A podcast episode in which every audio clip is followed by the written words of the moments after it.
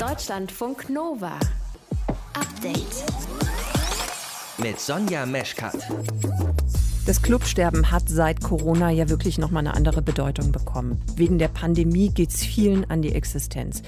Und auch schon vor Corona hat es für die Clubs nicht unbedingt prall ausgesehen. Gentrifizierung, Lärmschutz, also das Motto war so, ja, Clubs schön, aber bitte nicht direkt bei mir nebenan. Dass Clubs teilweise so einen schlechten Stand haben, das liegt auch daran, dass sie nicht als Kulturstätten bewertet worden sind, rein rechtlich. Karen Ley von Die Linke hat es heute im Bundestag nochmal klargemacht. Clubs befanden sich bisher in der Schmuddelecke des Baurechts, waren auf einer Stufe mit Sexkinos und Bordellen. Das ist nicht mehr zeitgemäß. Clubs sind ein wichtiger und übrigens international bekannter Teil unserer Kultur. Es wird höchste Zeit, Clubs als Kultur anzuerkennen. Ja, und heute hat der Bundestag darüber abgestimmt, dass Clubs Kulturstätten sind und eben keine Vergnügungsstätten mehr.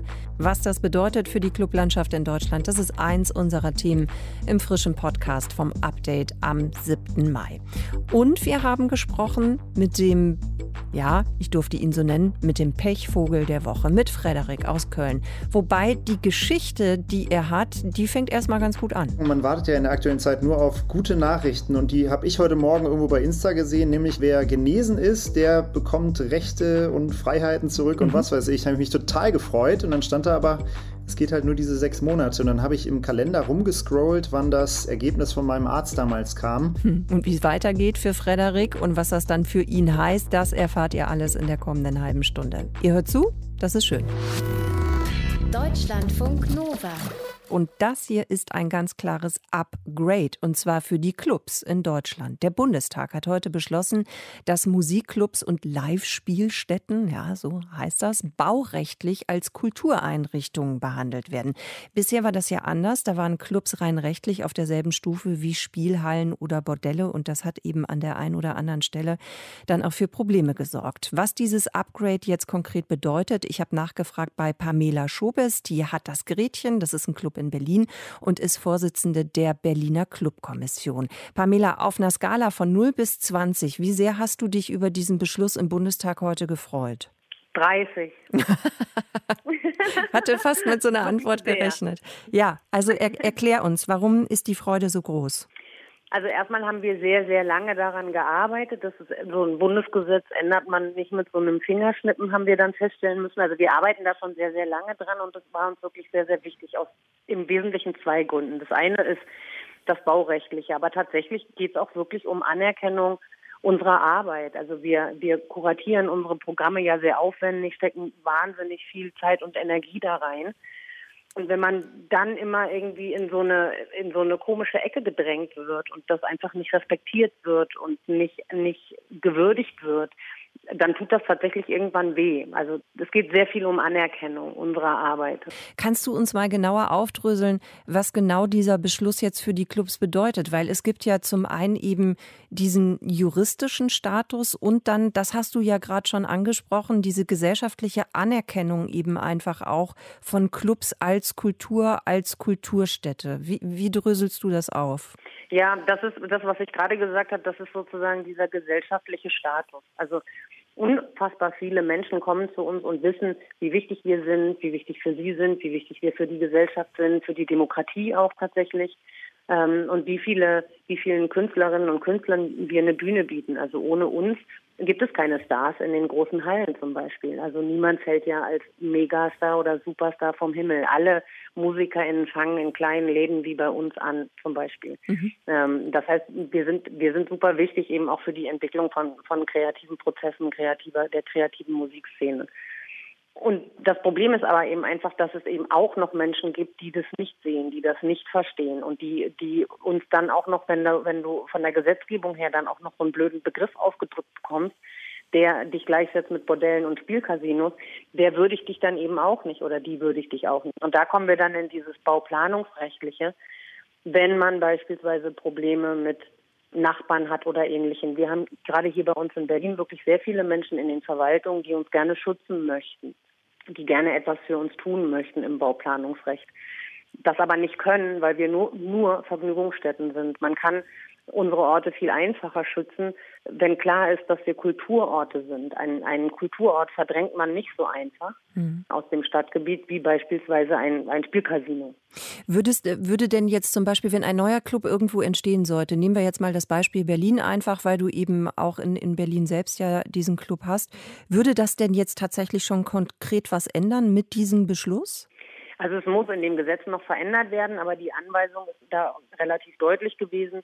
Äh, man möge das noch in dieser Legislaturperiode tun. Mhm. Ich weiß nicht genau, wie sehr verpflichtend das ist, aber wir werden dann natürlich sehr genau darauf achten, dass das jetzt nicht erstmal in der Schublade verschwindet. Aber tatsächlich gerade für Neugründungen und ähm, für das Ansiedeln neuer Clubs ist es elementar wichtig, weil man als Vergnügungsstätte tatsächlich nur in ganz wenigen Gebietskategorien zulässig ist und zum Beispiel eben nicht in Wohngebieten zulässig ist. Das heißt, wir haben jetzt, dadurch, dass wir als Kulturort eben auch in Wohngebieten sein dürfen, haben wir viel mehr Möglichkeiten. Und es geht nicht darum, dass jetzt tausend Clubs in Wohngebieten in beengten Verhältnissen aufgemacht werden und da alle stören. Es ändert sich nichts an dem, an diesem Passus, dass man, dass sich das in das Gefüge passen muss. Mhm.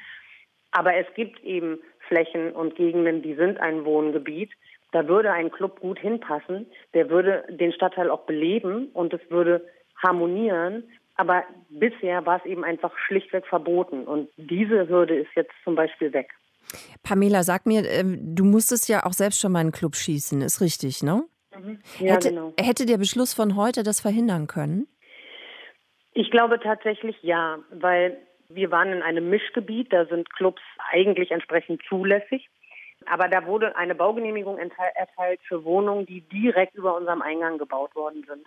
Und ich glaube, dass wenn wir damals schon ein Kulturort gewesen wären, diese Baugenehmigung so nicht erteilt worden mhm. wäre, weil man den Kulturort in der Verwaltung ganz anders auf dem Schirm hat als eine Vergnügungsstätte. Also das heißt, wenn Verwaltung, wenn Verwaltungen Genehmigungen erteilen und sich die Pläne angucken und sehen, da ist nur eine Vergnügungsstätte, dann kann die weg, in Anführungszeichen.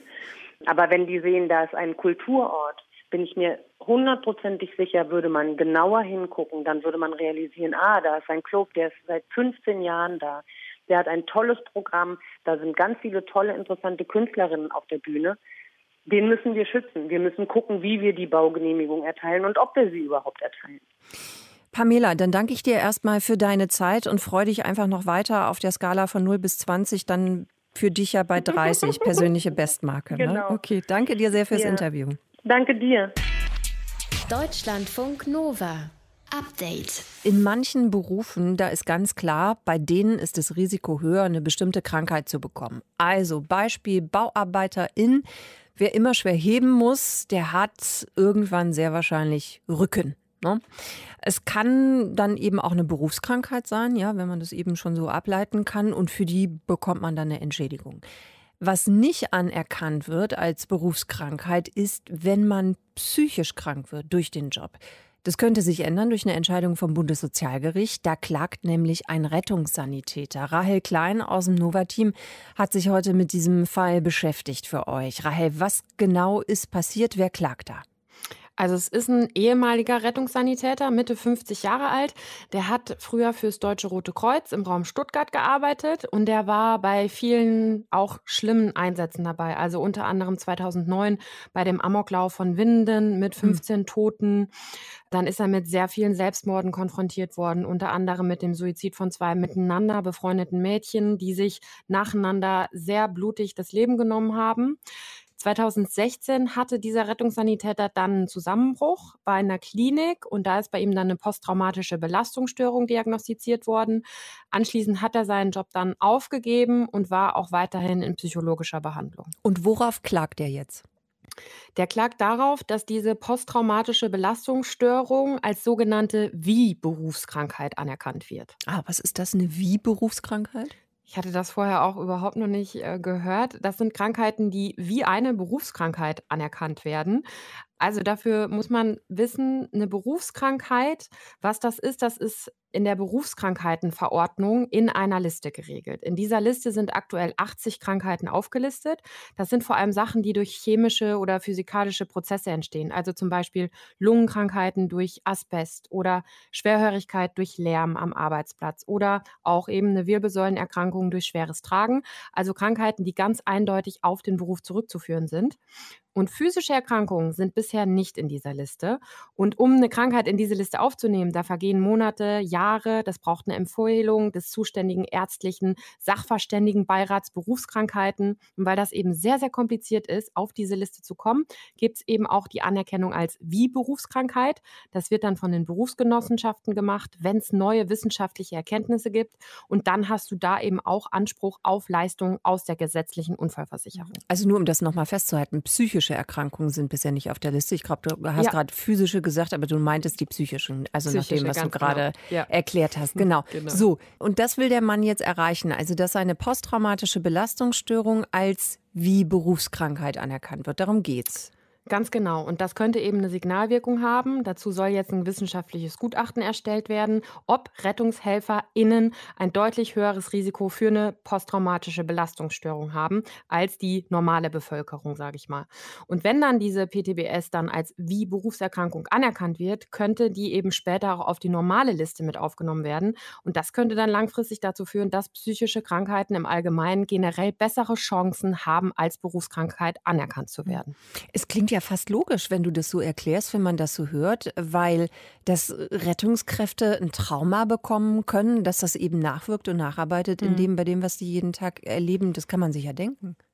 Klar, also ich meine, es gehört natürlich zu dem Beruf dazu, dafür wird man ausgebildet und man hat sich ja auch für den Beruf entschieden. Aber ich würde das auch so sehen und ich habe auch mit Hanjo von Vitasheim drüber gesprochen. Der ist Beauftragter für die Notfallseelsorge in Feuerwehr und Rettungsdienst bei der Evangelischen Kirche in Bayern und der betreut HelferInnen und der sagt auch, er kann sich gut vorstellen, dass Rettungskräfte öfter an PTBS zum Beispiel erkranken. Sie gehen große Risiken ein, zum Beispiel die Unfallgefahr mit einem Einsatzfahrzeug während einer Einsatzfahrt mit Blaulicht und Martinshorn ist achtfach höher als normale äh, Fahrten. Das alleine ist natürlich schon eine massive Stressbelastung. Und dann kommt natürlich die regelmäßige Exposition mit Tod, mit Schmerzen, mit sterbenden Menschen, die natürlich schon sehr, sehr schwer zu verarbeiten sind.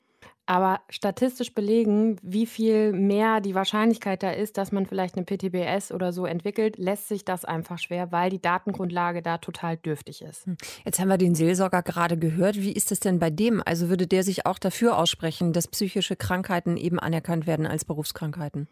Definitiv. Und er hält das auch für ganz wichtig, dass da im Berufsalltag wichtige Daten jetzt auch gesammelt werden. Wir machen so, dass wir, wenn wir einen Einsatz für besonders schwierig halten, zum Beispiel Reanimation bei einem Kind äh, unter schwierigen Umständen, dass wir dann zum Einsatzbericht eigentlich schon ein Vermerk machen von Seiten der Feuerwehrseelsorge oder so, ich halte diesen Einsatz für möglicherweise traumatisierend. Und dass sich dann anschließend, wenn sich da wirklich was entwickelt, die Einsatzkräfte darauf berufen können. Und dann wäre das eben auch zum Beispiel für die Berufsgenossenschaft möglich, anhand solcher Daten psychische Erkrankungen auch als Ursachen mehr in den Blick zu nehmen und da Zusammenhänge festzustellen. Psychische Erkrankungen sind bisher keine Berufskrankheit. Warum das so ist, was sich daran ändern könnte, vielleicht, das hat Rahel Klein für euch zusammengefasst. Deutschlandfunk Nova. Update. Frederik, können wir uns vielleicht darauf einigen, dass ich dich jetzt einmal kurz Pechvogel der Woche nennen darf? Ich finde es okay, ja, es ist äh, zu ertragen. okay. Hallo, lieber Frederik, Pechvogel der Woche. Frederik Fleig hat heute, hallo, was gepostet in seiner Insta-Story, wo ich erst mal gedacht habe, das ist so ein bisschen wie beim Fußball, ne? Erst kein Glück gehabt und dann ist auch noch Pech dazu gekommen. Also, Frederik. Ja, man sagt doch, hast du Scheiße am Fuß, hast du Scheiße am Fuß. So habe ich das mal gehört. Oder so kann man es natürlich auch sagen. Ich stelle dich kurz vor, Frederik, du bist Journalist und du hattest Corona. Und jetzt geht die ganze Sache los. Also deine Corona-Infektion ist jetzt ein halbes Jahr her. Das heißt, mhm. laut Empfehlung des RKI und laut Verordnung der Bundesregierung wärst du jetzt gleichgestellt mit vollständig Geimpften. Und jetzt kommt das Aber. Erzähl mal. Das aber, es ging heute Morgen, man wartet ja in der aktuellen Zeit nur auf gute Nachrichten und die habe ich heute Morgen irgendwo bei Insta gesehen, nämlich genau das. Äh, hier, wer genesen ist, der bekommt Rechte und Freiheiten zurück und mhm. was weiß ich. Habe ich mich total gefreut und dann stand da aber, es geht halt nur diese sechs Monate und dann habe ich im Kalender rumgescrollt, wann das Ergebnis von meinem Arzt damals kam. Und ich habe es wirklich selber nicht geglaubt, aber es ist, glaube ich, es ist morgen. Also es ist Samstag vor sechs Monaten gewesen. Und ich glaube, äh, das geht jetzt irgendwie am Wochenende los, das, das neue Gesetz. Beziehungsweise für mich ist es dann auch schon wieder zu Ende. Ja, kurzes Hoch und schneller Absturz. Du, du bist zu lang genesen. Du bist jetzt dann mit ein paar Tagen schon über diesem halben Jahr, richtig? Ich bin morgen äh, ein halbes Jahr genesen und äh, das heißt, an diesem Wochenende, wo es ja losgehen würde mit Freiheiten, äh, mhm. äh, geht es für mich auch schon wieder zu Ende. Mhm, genau, ich glaube, das gilt noch nicht direkt an diesem Wochenende, theoretisch ja, aber die Bundesländer machen das noch nicht. Mhm. Was hast du gedacht, als du es festgestellt hast? Hast du dich geärgert oder wie war die Reaktion? Äh, war, war eine äh, kleine, äh, kompakte Achterbahnfahrt, würde ich sagen. Es war erst so, oh, wie geil, und dann kann ich mal wieder meine Freunde treffen, habe mich total gefreut. Und fünf Minuten später war so, ey, das, das, das kann doch jetzt nicht wahr sein. Äh, genau sechs Monate und direkt wieder raus aus dieser äh, kleinen Freiheitsbubble. Ja, es war etwas ernüchternd. Was machst du denn jetzt? Was, was mache ich? Ich warte.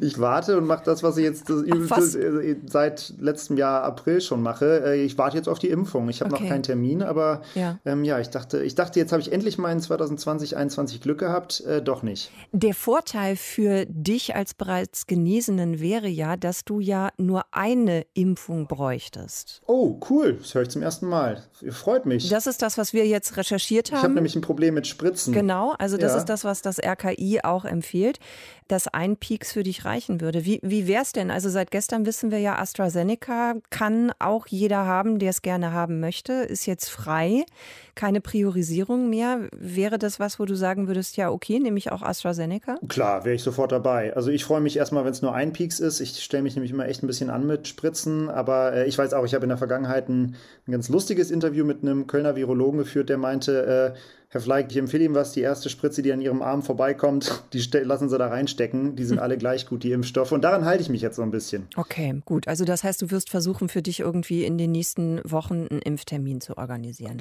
Gerne vom Sommer. Ich habe äh, große, große Sommervorfreude und würde total gerne nach Frankreich ans Meer oder so. Deswegen, ich äh, freue mich, wenn ich bald geimpft bin. Wie war denn deine Corona-Infektion eigentlich? Äh, die war ziemlich verrückt, weil ähm, also irgendwie war in meinem Kopf die ganze Zeit, dass äh, wenn, also man hatte ja ganz oft so kleine Symptome, oder Phantomsymptome gefühlt. Äh, und ich habe aber immer nur darauf gewartet, dass ich irgendwann nichts mehr schmecke oder nichts rieche.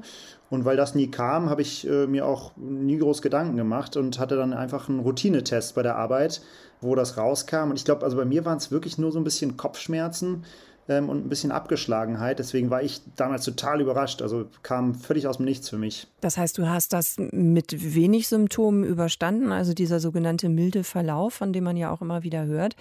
Hat denn dann eigentlich die Tatsache, dass du als Genesener giltst, irgendwas für dich geändert dann schon in dem letzten Jahr in deinem Alltag? Oder war das einfach so für dich so, okay, ich weiß es jetzt, aber die Einschränkungen beziehungsweise Maske tragen, Abstand halten und so weiter, die haben ja für dich auch noch gegolten. Hm, also ich habe mich da nicht so richtig drauf verlassen, aber auch einfach deshalb, weil ich äh, öfter gehört habe, dass die, die Anzahl der Antikörper, die man bildet, auch ein bisschen damit äh, zusammenhängt, wie schwer der Verlauf war und dadurch, dass der bei mir überhaupt nicht schwer war. Ähm, ich habe es nicht testen lassen, aber bin ich davon ausgegangen, dass äh, wahrscheinlich da jetzt nicht viele Antikörper bei mir sind. Deswegen, ähm, ja, hat sich für mich nicht viel verändert. Maske, Abstand, äh, alles ging weiter wie davor.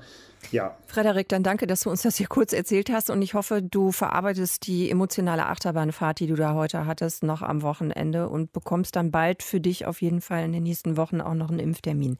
Danke fürs Erzählen. Danke, danke. Tschüss, Sehr Frederik. Gerne. Also, ciao. Deutschlandfunk Nova. Update. An diesem Sonntag, am 9. Mai, wäre Sophie Scholl 100 Jahre alt geworden. Sophie Scholl Widerstandskämpferin in der NS-Diktatur und Mitglied der Weißen Rose. Und ihre Geschichte, also ihr Widerstand gegen Hitler und die Nazis, der ist auch Gegenstand des Instagram-Projekts Ich bin Sophie Scholl, das wir euch wirklich an dieser Stelle nochmal sehr ans Herz legen möchten. Rahel Klein aus dem Nova-Team. Dieses Instagram-Projekt wird ja vom Südwestrundfunk und dem Bayerischen Rundfunk gestemmt und es nimmt uns mit in die letzten Monate im Leben von Sophie Scholl. Genau, und aktuell schauen dabei 540.000 Abonnentinnen und Abonnenten bei zu. Der Instagram-Account ist wirklich unglaublich aufwendig, toll produziert, sehr erfolgreich. Die Schweizer Schauspielerin Luna Wedler, die kennt man vielleicht auch aus der Netflix-Serie Biohackers, die spielt Sophie Scholl und postet eben Stories und Beiträge, die 1942 und 43 spielen. Es gibt ganz viele szenische Teile, die in München und Berlin gedreht worden sind. Max Hubacher, der spielt ihren Bruder Hans Scholl soll. Und die Stories sind dann eben eine Mischung aus Videos, Bildern, Texten und nehmen uns mit in die letzten zehn Monate von Sophie Scholl. Heute zum Beispiel in der Story Sophies erster Tag an der LMU München. Heute geht's los. Ich bin eine Studentin. Mein Geist wird gefüttert und ich kann endlich meine Fragen loswerden. Stundenlang lesen und interessante Menschen treffen. Ja, und anhand von ganz vielen Quellen, Tagebucheinträgen, Fotos, Briefen hat eben dieses Redaktionsteam versucht, Sophie Scholl als Charakter und ihre Geschichte realitätsgetreu nachzuerzählen. Und das finde ich zumindest gelingt sehr, sehr gut. Wie sind denn die Reaktionen auf das Projekt? Die sind auch sonst sehr positiv. Also der Bayerische Rundfunk hat erklärt, dass Sophie Scholl in den Kommentaren geliebt wird. Das ganze Instagram-Format kommt wirklich sehr gut an, hat offenbar genau den richtigen Nerv getroffen und auch genau das richtige Medium.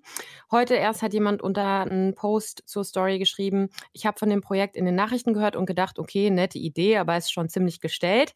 Aber jetzt bin ich hier und muss sagen, es ist krass, wie echt es sich anfühlt. Toller Ansatz, super umgesetzt. Endlich mal wieder eine gute Seite von Social Media.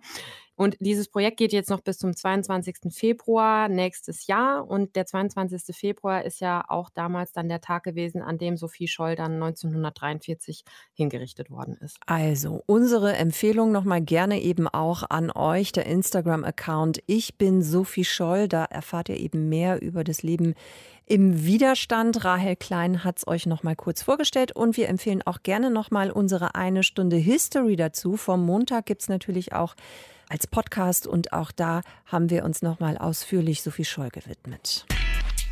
Deutschlandfunk Nova. Update. Eine Triggerwarnung für euch. Es wird jetzt gehen um Kindesmissbrauch und auch sogenannte Kinderpornografie. Wenn ihr das nicht gut hören könnt oder wollt oder sensibel dafür seid, dann schaltet vielleicht jetzt mal die nächsten drei bis vier Minuten weg. Danach aber gerne wieder ein, hier bei Deutschlandfunk Nova. Wer Kindern sexuelle Gewalt antut oder Bilder oder Filme kauft, besitzt oder verbreitet, auf denen so etwas zu sehen ist, für den sollen bald härtere Strafen gelten. Dazu hat der Bundesrat heute ein entsprechendes Gesetz gebilligt. Ann-Kathrin Horn aus den Deutschlandfunk Nova Nachrichten. Was heißt denn härtere Strafen konkret? Bisher gelten solche Taten, also sexuelle Gewalt gegen Kinder oder das Besitzen und Verbreiten von Filmen und Bildern mit sexueller Gewalt an Kindern als sogenanntes Vergehen. In Zukunft sollen sie aber als Verbrechen gewertet werden. Und das bedeutet dann höhere Haftstrafen, also längere Zeit im Gefängnis. Und für sexuelle Gewalt gegen Kinder gab es bisher eine Freiheitsstrafe zwischen mindestens sechs Monaten und maximal zehn Jahren.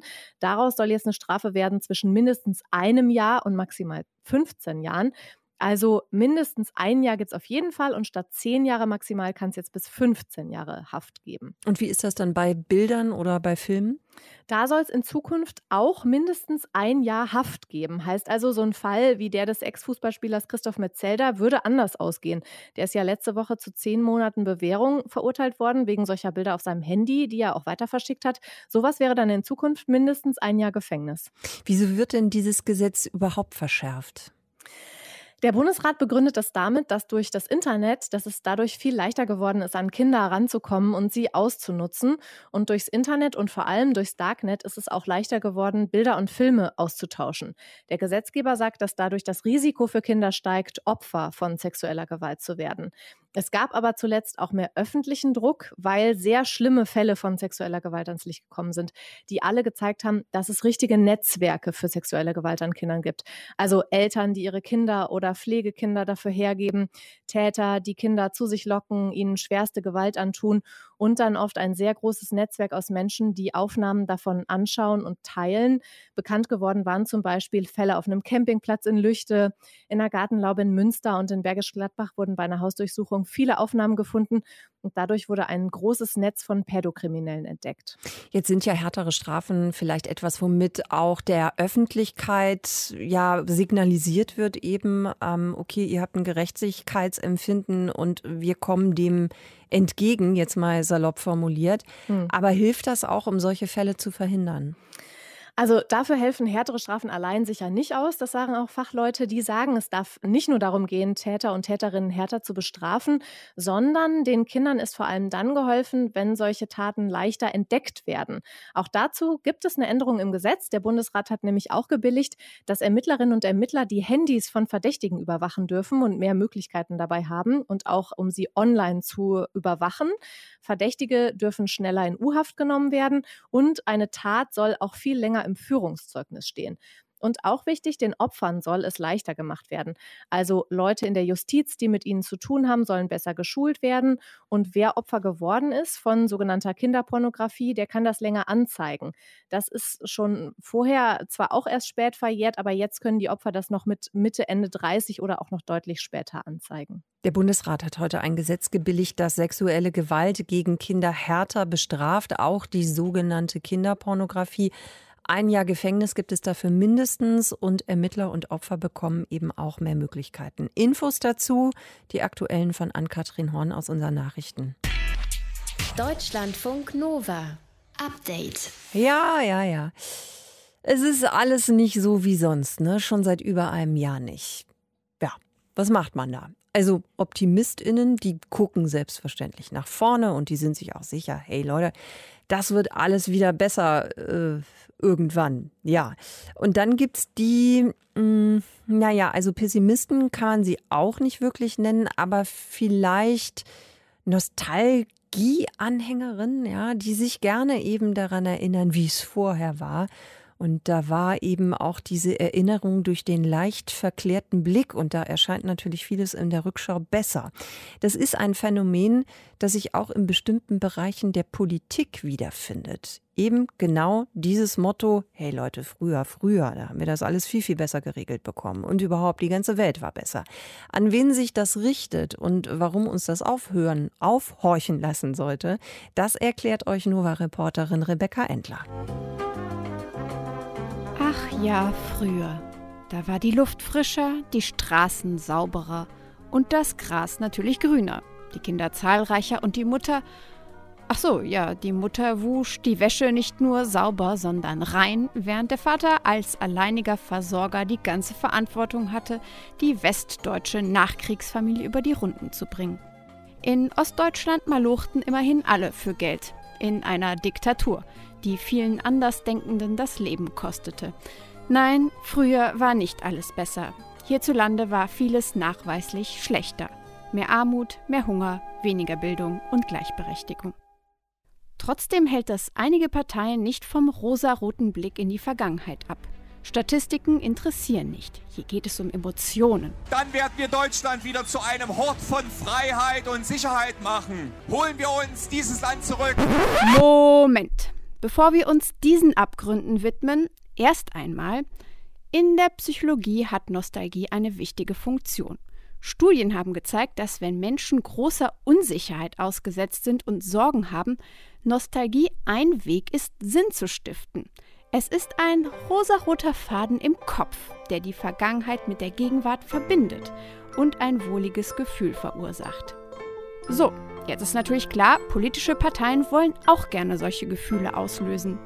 Wie das funktioniert, hat sich eine neue Studie angeschaut. Mein Name ist Tim Wulff. Ich bin aktuell wissenschaftlicher Mitarbeiter am Institut für Kommunikationswissenschaft und Medienforschung an der LMU in München.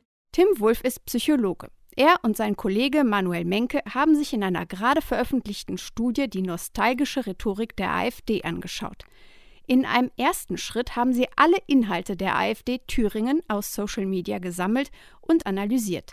Im zweiten Schritt wurden VersuchsteilnehmerInnen, das waren in diesem Fall alles Studierende, also junge Menschen, Statements vorgelegt, die mal mehr, mal weniger populistisch und mal mehr oder weniger nostalgisch geprägt waren. Und dann haben sie geschaut, wie die Zustimmung für populistische Statements ausfällt. Fazit: die haben das populistische Statement stark abgelehnt, aber diese Nostalgie, die da eben noch reingeflossen ist, die hat quasi dafür gesorgt, dass das Ganze, wir haben das als Sugarcoating bezeichnet, dass das Ganze so ein bisschen abgewiegelt wurde, also die Ablehnung des Statements so ein bisschen zurückgenommen wurde. Vor allem, wenn populistische Voreinstellungen da sind, wirkt Nostalgie wie der Zuckerguss, der sich süßlich um die Propaganda legt. Auf diese Weise werden Botschaften schmackhafter gemacht. Denn die Rückbesinnung auf das, was war oder das, was angeblich war, hat noch einen anderen Effekt. Populistische Parteien kommunizieren auch häufig Feindbilder in ihrer Kommunikation. Und auch hier kann Nostalgie ein, ein wichtiges rhetorisches Mittel sein, um In-Groups und Out-Groups zu konstituieren. Wir, das sind die weißen Durchschnittsdeutschen. Die anderen, das sind die Eliten, die Migrantinnen, kurz alle, die nicht dazugehören sollen. Auch Politikwissenschaftler Bendix Hügelmann kennt die nostalgische Verklärungsbrille. Ich meine, das ist ja äh, immer so das Ding, die, die Geschichte kann sich ja nicht wehren. Also es ist ja schwer, da irgendwie einen Widerspruch zu leisten. Insofern eignet sich sowas dann ja auch sehr gut, äh, populistisch verklärt zu werden. Allerdings, sagt er, finden nicht bloß PopulistInnen Nostalgie ganz reizvoll. Auch die großen Volksparteien schauen gerne mal in die Vergangenheit. Aber da ist die Funktion eine andere. Das sich rückbesinnen auf äh, gemeinsam Erreichtes ist für Parteien als, als ja, kollektive Identität äh, natürlich ganz, ganz wichtig. Wenn also die SPD mit Bildern und Zitaten von Willy Brandt wirbt. Der Kniefall von Warschau. Das Bild geht und um die, die Welt. Union alte, erfolgsgekrönte Kampagnen auf Social Media postet, erreichen sie jung und alt. Bei TikTok eben andere als bei Facebook. Mit dem Blick auf die dieses Jahr anstehenden Landtags- und Bundestagswahlen ist es also wichtig, dass wir uns klar machen. Es gibt unterschiedliche Arten von Nostalgie. Nicht alles ist manipulativ, aber einiges. Was für Nostalgie gezeigt ist, ist, dass Menschen, vor allem die sich gerade in einem Wandelprozess befinden, sei das, die sind gerade von zu Hause ausgezogen oder sie haben einen, einen Jobwechsel oder eine Neuausrichtung in ihrem Leben, solche Menschen, die in einer Umbruchsphase stecken und vielleicht auch unter einer gewissen Frustration leiden, einer Unsicherheit leiden, die damit einhergeht, gegen Widrigkeiten kämpfen müssen, die sind grundsätzlich empfänglicher für Nostalgie. Und jetzt mal ganz ehrlich, wer von uns ist nicht gerade im Umbruch und hat einen Kopf voller Ungewissheiten? Deutschlandfunk Nova. Update. Montag bis Freitag, immer zwischen 18 und 20 Uhr. Mehr auf deutschlandfunknova.de.